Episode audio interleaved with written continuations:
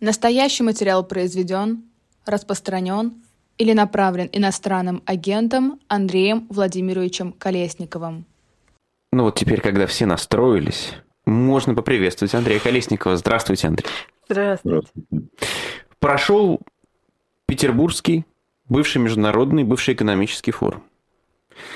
Кроме надувающего, рвущего, прямо скажем, своими легкими грелку десантника, что еще Какие... обратило ваше внимание Какие на себя? другие политические итоги? Обратил на себя внимание то, что у нас все хорошо. То, что у нас все колосится, у нас все растет, доходы растут, ВВП растет, инфляция снижается. А Россияне возвращаются. Россияне потом вернутся, если хорошо подумают. А, но в то же самое время возвращается плановая экономика по предупреждению Эльвиры Набиулиной. В то же самое время, если оценивать те же, те же высказывания, комментарии Путина вполне открытые, допустим, по дефициту бюджета, мы видим, что дефицит бюджета приобретает очень опасные очертания. А, хочу заметить, что в последнее время э, дефицит бюджета не описывается ни, ни в прессе, ни не высказываниях официальных лиц в процентах к ВВП, как он и должен описываться. Он описывается в абсолютных цифрах, которые мало что дают для понимания э, простым э, слушателям, э, и зрителям и читателям. А дефицит очень большой, он порядка там 2-3% ВВП уже, я так понимаю. Прогноз тоже очень тяжелый. Эти все там 3 триллиона, они превращаются в 6-7 триллионов, и, соответственно, дефицит становится достаточно беспрецедентным для последних лет. Э, Путин честно объяснил совершенно, ну, как бы в этом смысле ему можно верить, у нас опережающие расходы, у нас большие как бы военные расходы. Ну да, но так дефицит никуда от этого не денется, как, как будет этот самый бюджет балансироваться э, дальше. Пока этих ресурсов хватает, чтобы привлекать людей э, значит, в армию, привлекать, привлекать людей, в принципе, э, к государственной политике, потому что социальные выплаты действительно очень высоки. Здесь другой экономический показатель возникает. Ах, у нас выросли, немножко выросли, очень мало выросли, но все-таки выросли, это позитивный тренд. Э, реальные доходы населения. Реальные доходы населения падали с 2013 года, с 2014 года, то есть с присоединения Крыма. А, прямая связь политики и экономики, а, упали настолько глубоко, что фиксируемый Путиным рост, он, во-первых, ничего не значит, во-вторых, в структуре социальных, э, в структуре э, доходов населения наибольшую часть, наибольшую долю занимают социальные платежи. То есть государство стало больше платить э, людям, допустим, семьям военнослужащих. А, государство продолжает линию на покупку лояльности населения политической.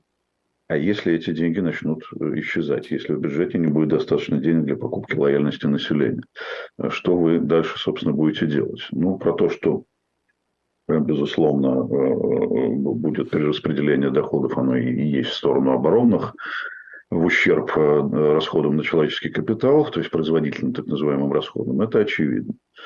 Так что вот за вот этим оптимизмом стоят реальные экономические процессы, которые имеют э, очень тяжелые последствия, э, причем не краткосрочно, а долгосрочно.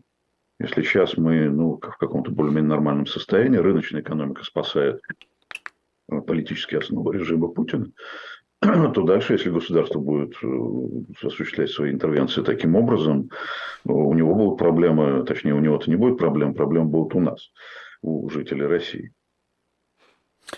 Но тем не менее, э, то, что такие проблемы, то, что в принципе нынешняя власть сжигает будущее для того, чтобы удержать для себя настоящее, это, что называется, не новость. Э, насколько, на ваш взгляд, хватит э, этого ресурса, чтобы никто в широком смысле ничего не почувствовал? Ну, то есть пока, чтобы не было резкого, как минимум, обрушения качества жизни. Э, это очень важный вопрос, потому что э, сейчас для э, российской власти нет ничего более как бы, важного, чем сохранить впечатление нормальности. Впечатление нормальности, оно возникает за счет ограниченного, ограниченного увлечения людей в военные процессы, Оно возникает за счет того, что государство, сдерживая себя, не объявляет мобилизацию, военную мобилизацию, и за счет того, что оно сохраняет сравнительно нормальный, сносный, похожий на довоенный образ жизни и довоенную более-менее социально-экономическую ситуацию. Вот на самом деле приблизительно так это выглядит и приблизительно поэтому люди все еще механически поддерживают то, что делает Путин, не, не протестуют, не, не возмущаются, пытаются самих себя убедить в том, что все идет нормально и все, все делается правильно. И ровно поэтому, безусловно, нужны ресурсы вот эти, прежде всего социально-экономические.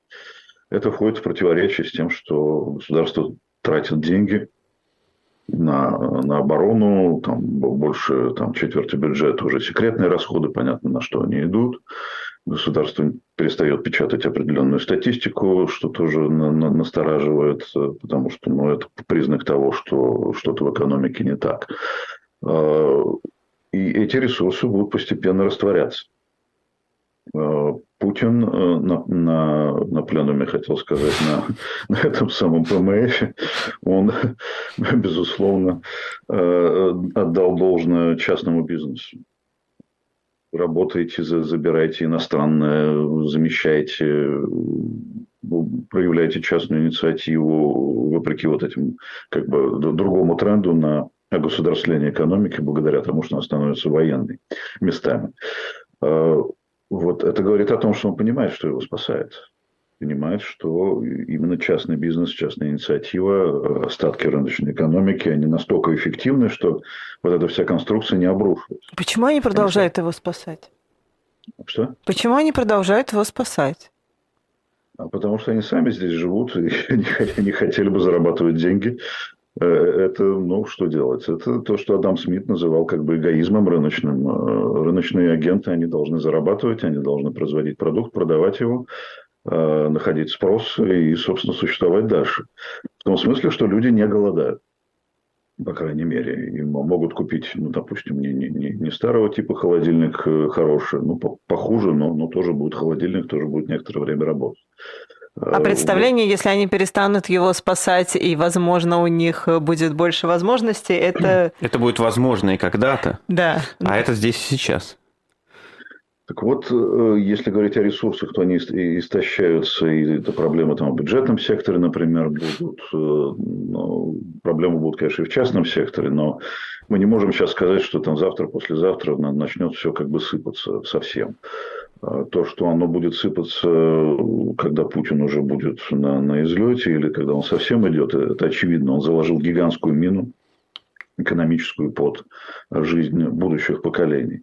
Потому что, прежде всего, эти поколения, они уехали, они мобилизованы, они ранены, они убиты, а, они демотивированы. А, не зря Силанов на том же форуме сказал, что его KPI, как бы, так сказать, для Минфина вернуть пессимистов.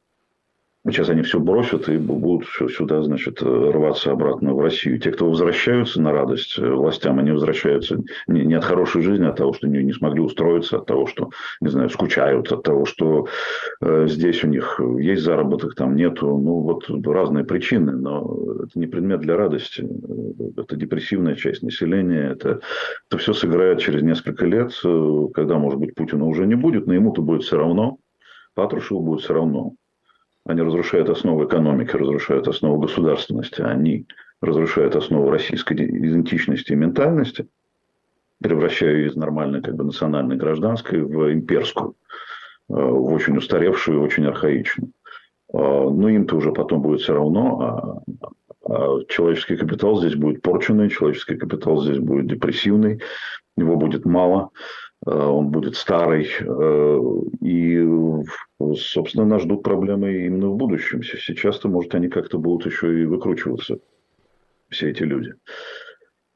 То есть это надолго? Да, да, да. То, то, что делается сейчас, это имеет э, сильно долгосрочные последствия, прежде всего с точки зрения человеческого. Капитала. Но и имеет большую устойчивость. Вот что я имею в виду еще надолго. То есть это не, не изменится из-за чего-то вот так. Да, вот каких-то триггеров, э, которые могут что-то вот э, эту систему ускорить ее обрушение, их что-то такое не видно. А, сопротивляемость системы оказалась достаточно серьезной. Способность к адаптации людей оказалась просто какой-то безграничной абсолютно. Это никто, никто ничто это предсказать не мог. Потому что, вы помните, весной 2022 года серьезнейший экономист, настоящий экономист. Все говорили с каждого угла, просто что сейчас все разрушится. Ну, давайте скажем, что не все. Вот, я очень хорошо помню, э, как я брал интервью у Алексашенко, который говорил, да нет, что и, и иноземцев, они, они, например, вдвоем говорили, что нет, не будет никакого быстрого сворачивания, что экономика настолько архаично устроена, в том числе, что она выдержит э, серьезный удар. Да, проблемы будут, но это не будет какое-то там жуткое падение. И, в общем, разные были прогнозы. Вчера Силанов сказал, да, что, по-моему, тот доллар, который сейчас есть, он как раз это вот мы такого то есть нам такой нужен был. Такого мы и добивались. Но вот что меня, наверное, больше всего удивило не столько экономика, сколько вот эта резистентность человеческого капитала, что называть. Почему люди так легко это принимают? Ну, им надо как-то жить. Если они живут здесь или даже не здесь, они э, стараются как бы жить по правилам того государства, в котором они находятся. Это, собственно, свойство человеческой натуры, а не свойство русского народу, как это э, часто считается. Но действительно степень адаптивности удивляет, действительно степень э, поддержки тоже удивляет. Под поддержкой я понимаю в том числе то, о чем сейчас ведутся разнообразные дискуссии, э, как бы не, не, не, не сопротивление тому, что делает Путин, Потому что некоторые социологи говорят, что когда люди не сопротивляются тому, что делает Путин, это не поддержка. А, на выходе в прикладном смысле это абсолютная поддержка. Если человек э, помалкивает, если он боится или не боится, начинает сам для себя оправдывать то, что происходит, а очень многие так себя ведут, особенно сейчас, когда пошли там атаки дронов, обстрелы прилегающих областей, Многие говорят, ну мы зря начали, но раз уж мы начали, и вот теперь вот мы видим, что нас атакуют, так надо это дело довести до конца. Вот, это, вот эта логика, которая меня больше всего поражает. Да, да, нет, это... это, это, это отсутствие логики, ты хочешь сказать? Да нет, это тоже логика, но она какая-то такая, которая мне непонятна. Это тоже логика, и очень часто Песков предъявляет, смотрите, вот сейчас на нас как бы нападают, вот поэтому мы и начали специальную операцию, потому что они на нас бы все равно вот так, точно так же бы напали. Это, это противоречит всем законам логики, которые преподают в ряде Э, на, на первых курсах, но не, не важно, для людей это логика, да, это такая логика. А вот эта вот фраза, как ты сегодня Пескова цитировал, да, что демилитаризацию мы уже провели в да, Украине. Да. да.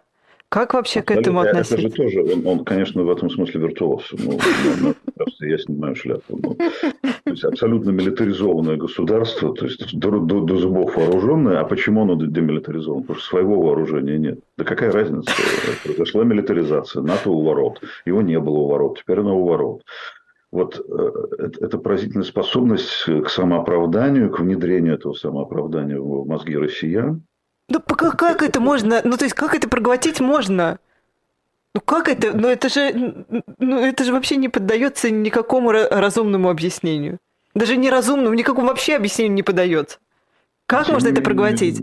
Ну просто ну, не прислушиваются люди, не вникают в то, что говорят им. Стараются не вникать, стараются не выводить себя из зоны комфорта. Потому что когда начинаешь думать, разбирать по болтам, как бы, так сказать, происходящее, ну, возникают вопросы. А зачем задавать эти вопросы, если мы теперь едины, и у нас одна родина, мы теперь у нас продолжение Великой Отечественной войны? Лучше вот как бы это не трогать. Тем более, пока меня там, допустим, мне, меня среднего россиянина не, не, не зовут э, в окоп. Вот если не позовут, ну, как бы окей. Если позовут, ну, конечно, будем, будем расстраиваться, но, но, но, но придется идти.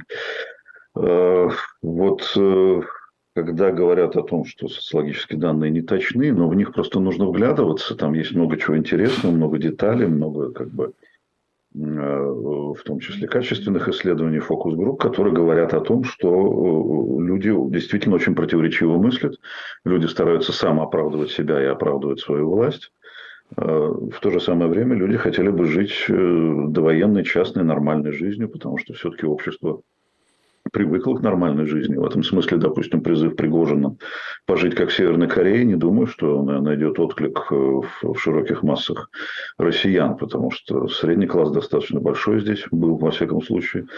И этим людям совсем не хочется жить как в Северной Корее. И уж тем более не хочется никакой всеобщей мобилизации. Ну, вы, вы меня простите, мою эмоциональность в этом смысле, но это же, ну, то есть это же так просто. Вот взять один плакат, на котором написать «Планировали там отодвинуть НАТО приблизили НАТО, планировали провести демилитаризацию Украины, полностью э, милитаризована Украина, э, спасают русское население, убили такое количество там ты детей, женщин. Ты, ты практически повторил сейчас тезисы Пригожина в некотором смысле, по крайней мере, из, из одного из его видео. Ну, да. это же просто, я не знаю, расклеить на каждом, э, я не знаю, на, на, на каждом подъезде, и, и все. Ну, понятно, что я сейчас не призываю, к, потому что это карается законом, да, но это же, ну, то есть это же примитивные вещи. Тут даже разбираться особо не надо.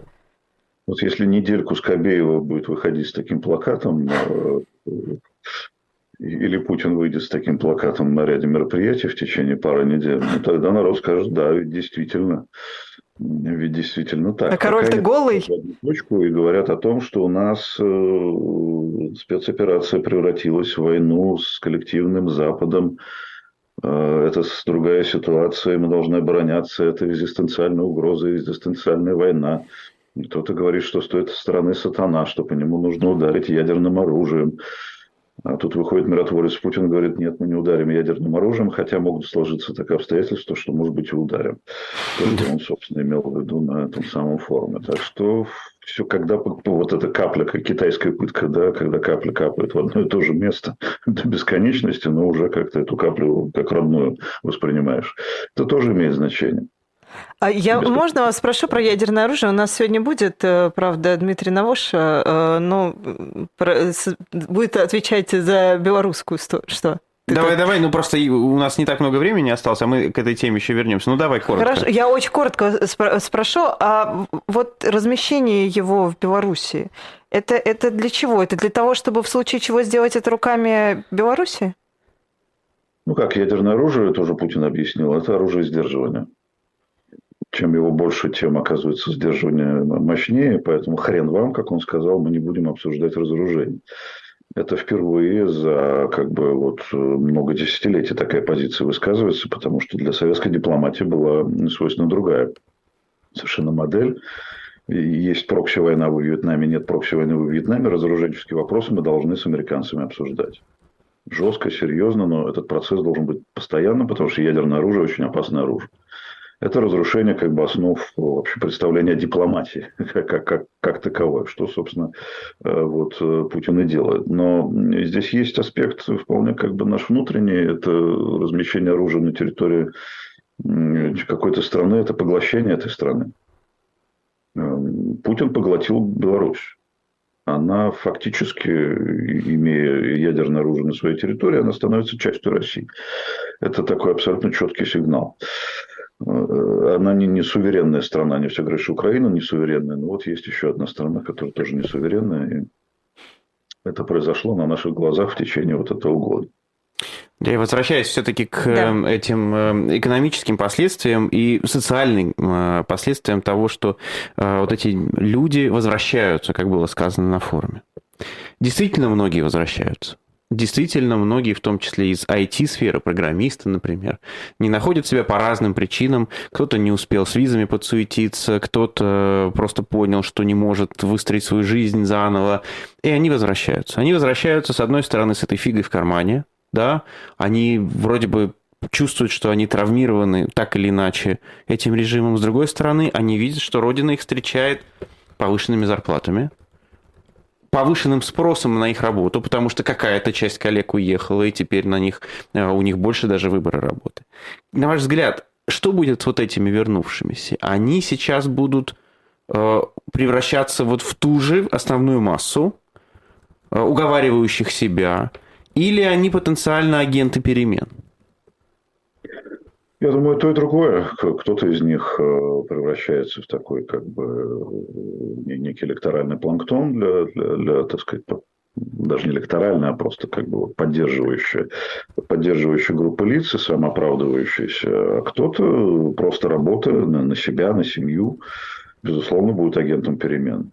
Просто, э, как вот в позднем Советском Союзе, люди переходят в фазу ожидания, ожидания этих перемен. Сами они не могут их подтолкнуть и не хотят этого делать, потому что для них лично это рискованно. Но э, то, что как только начнутся перемены, они их подхватят, как это было в перестройку, с огромным количеством людей, э, это очевидно. Насколько они для режима сейчас проблема или опора? Те, кто вернулись? Будет, ну, понимаете, те, были, были люди, которые вернулись, я не знаю, там, после войны, например, да, и мы помним, как по-разному потом сложилась их судьба. Есть ли угроза для тех, кто возвращается сейчас, повторить эту судьбу?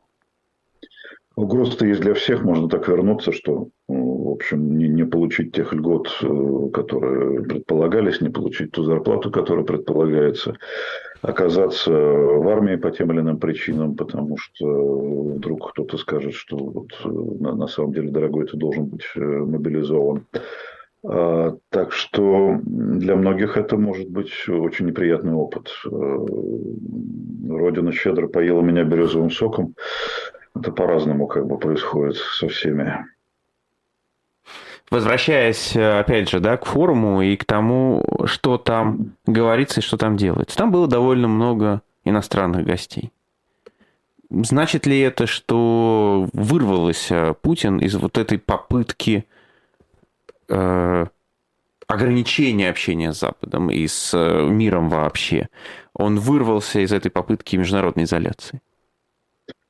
Ну, нет, конечно, изоляция существует, и не, не только со стороны Запада. То, то, что туда приехало, это, это, в общем, нужно отдельно анализировать.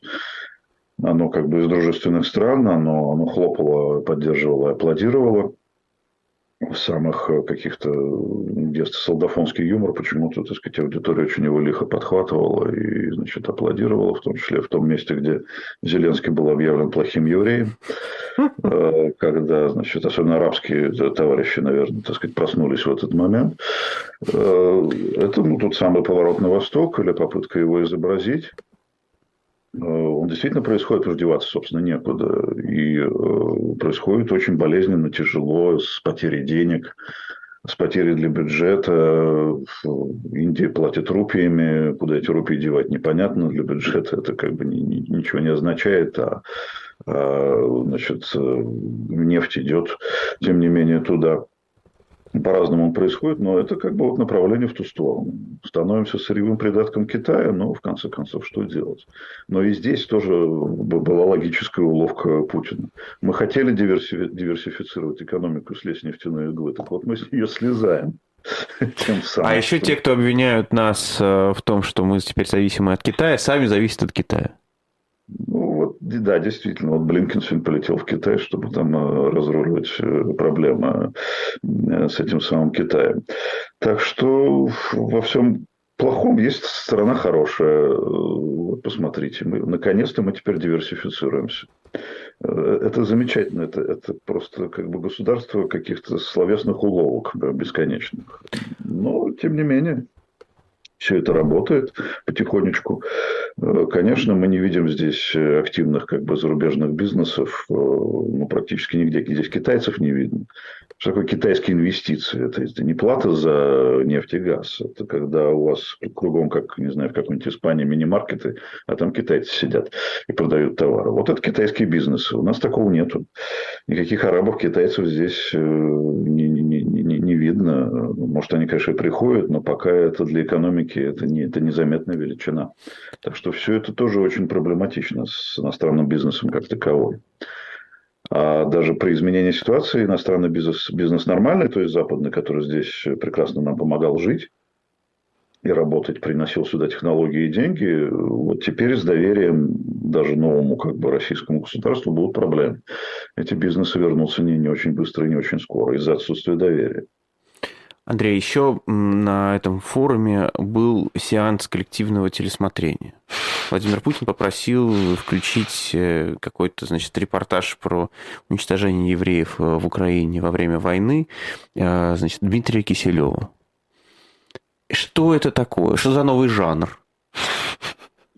Ну, это попытка самооправдаться. Мы туда зашли победить нацизм, потому что эти нацисты вот э, там, там сидят. Да, но вот эта вот помощь, покажите нам сюжет из типа, телевизора. Я, я уже не справляюсь это своими собственными силами. Почему? Как, как это должно работать? Что, что это нам говорит? Это должно оправдать, вторую, э, оправдать специальную военную операцию. Типа это не я говорю, смотрите, даже телевизор говорит. Даже, да, даже телевизор говорит и показывает э, это как бы факты истории. Это действительно факты истории. Но речь-то о том, что это другое государство. Это 30 раз уже другая Украина. Это другая национальная идентичность. Э, Украина, избравшая, она сама избрала, Зеленский законно избранный президент, она голосовала за него, за еврея. Значит, в Украине сильно изменилась э, ментальность. Это никого в этом зале, никому в этом зале это в голову не приходило что сейчас прошло с тех пор э, много десятилетий, что вообще все изменилось сейчас, не говоря уже о том, что после 22 года Путин как бы вообще новую украинскую идентичность создал, она стала европейской. И те в Украине, кто не хотел Европу, они теперь туда страшно хотят. Да, это разделенный уже теперь народ, часть, часть оказалась здесь, часть оказалась там, это огромная проблема с ней разбираться разбираться, анализировать, анализировать, но, но украин, украинская идентичность есть. Она и так-то была новая, сейчас будет сверхновой. И в этом, опять же, вот Путин хотел э, сделать так, чтобы у Украины не было суверенитета, об этом открыто сказал Песков сейчас, да, Украина страна без суверенитета. Э, ну, в результате он добился того, что там э, суверенные представления о себе стали очень четкими. Но они на негативной основе, не подавать руку любому русскому. Все русское плохое, а, вообще все демократическое, недемократическое не имеет никакого значения. Этого добился Путин. Не, не человеческими усилиями в буквальном смысле э, этого слова. Это нужно было ухитриться так Слушай, ты какой-то он всесильный получается вообще, всемогущий. Ну, да, всесильный, да. Для, для неких э, как бы негативных действий он всесильный. Для позитивных действий, позитивных программ он, к сожалению, слабоват. Андрей, ну вот э, заканчивая тему этого форума, Хочется понять, а, увидели ли вы какие-то нотки А. Дороги к миру, если хотите. Может быть, да, иногда за самыми воинственными заявлениями э, слышно, да, что на самом деле люди дого- начинают договариваться. Б. Раскола элит или чего-нибудь подобного. Вот эти два трека вы как-то... Вы заметили какое-то движение там? Э, я заметил то, что не, не говорить о мире, не думать о мире, не думать об окончании этой самой бойни э, становится уже неприличным. Как бы уже все просят, да, Китай просит, Африка просит, Африка приехала, хочет мира, свои мирные планы предлагает. Э, все хотят мира. Путин говорит, я тоже хочу мира, но вот видите, э, опять начинается самооправдание. Вот видите, он показал издалека, как Шура Балаганов, там бумажки какие-то. Значит, э, что это вот, мы же вот заключили уже мир, а они не захотели в апреле 2022 года. Мы все знаем, почему это значит, сорвалось все. А, и вот мы, мы мира хотим, но вот нужно как бы понимать реалии, нужно защищать людей Донбасса по-прежнему. Что там на Донбассе делается, уже никто даже не, этими вопросами не задается, да, что там защищать, э, кого защищать и как защищать. Э, вот поэтому, собственно, нужна, по сути дела, Путину нужна заморозка этого конфликта. Или мир, но вот с территориями. Э, это как бы принципиальная позиция, которая не предполагает уступок, а если она не предполагает уступок, то мира не будет. С той стороны тоже никто на уступки идти не собирается. Заморозка, простите, на какой срок? До, до, до его кончины, извините, физической? Пока до того, как, скажем, деликатно он не, не уступит место кому-то другому, не, не, не уйдет. Кто на... даст ему гарантии безопасности? даст ему гарантии безопасности, это интересно посмотреть на этого человека. Даже из его ближнего круга. Кто это такой благородный альтруистический... Я хочу видеть этого человека, да. А, но, а второй вот этот трек, трек Б, Раскол, Элит? Ну, вот этот раскол, он тоже себя, мне кажется, проявит, как только, с, как только это будет разрешено. Пока раскол не разрешен указом президента, никакого раскола видимого не будет. Наверняка он есть, но, так сказать, пока все раскалывающиеся взяли на вооружение тактику служить. Такая команда собачья служить. Вот они будут служить до последнего. Спасибо большое. Андрей Колесников был у нас в эфире. Э, мы успели поговорить об итогах, так сказать, Петербургского бывшего международного, бывшего экономического форума. Спасибо ну, а большое. мы, да,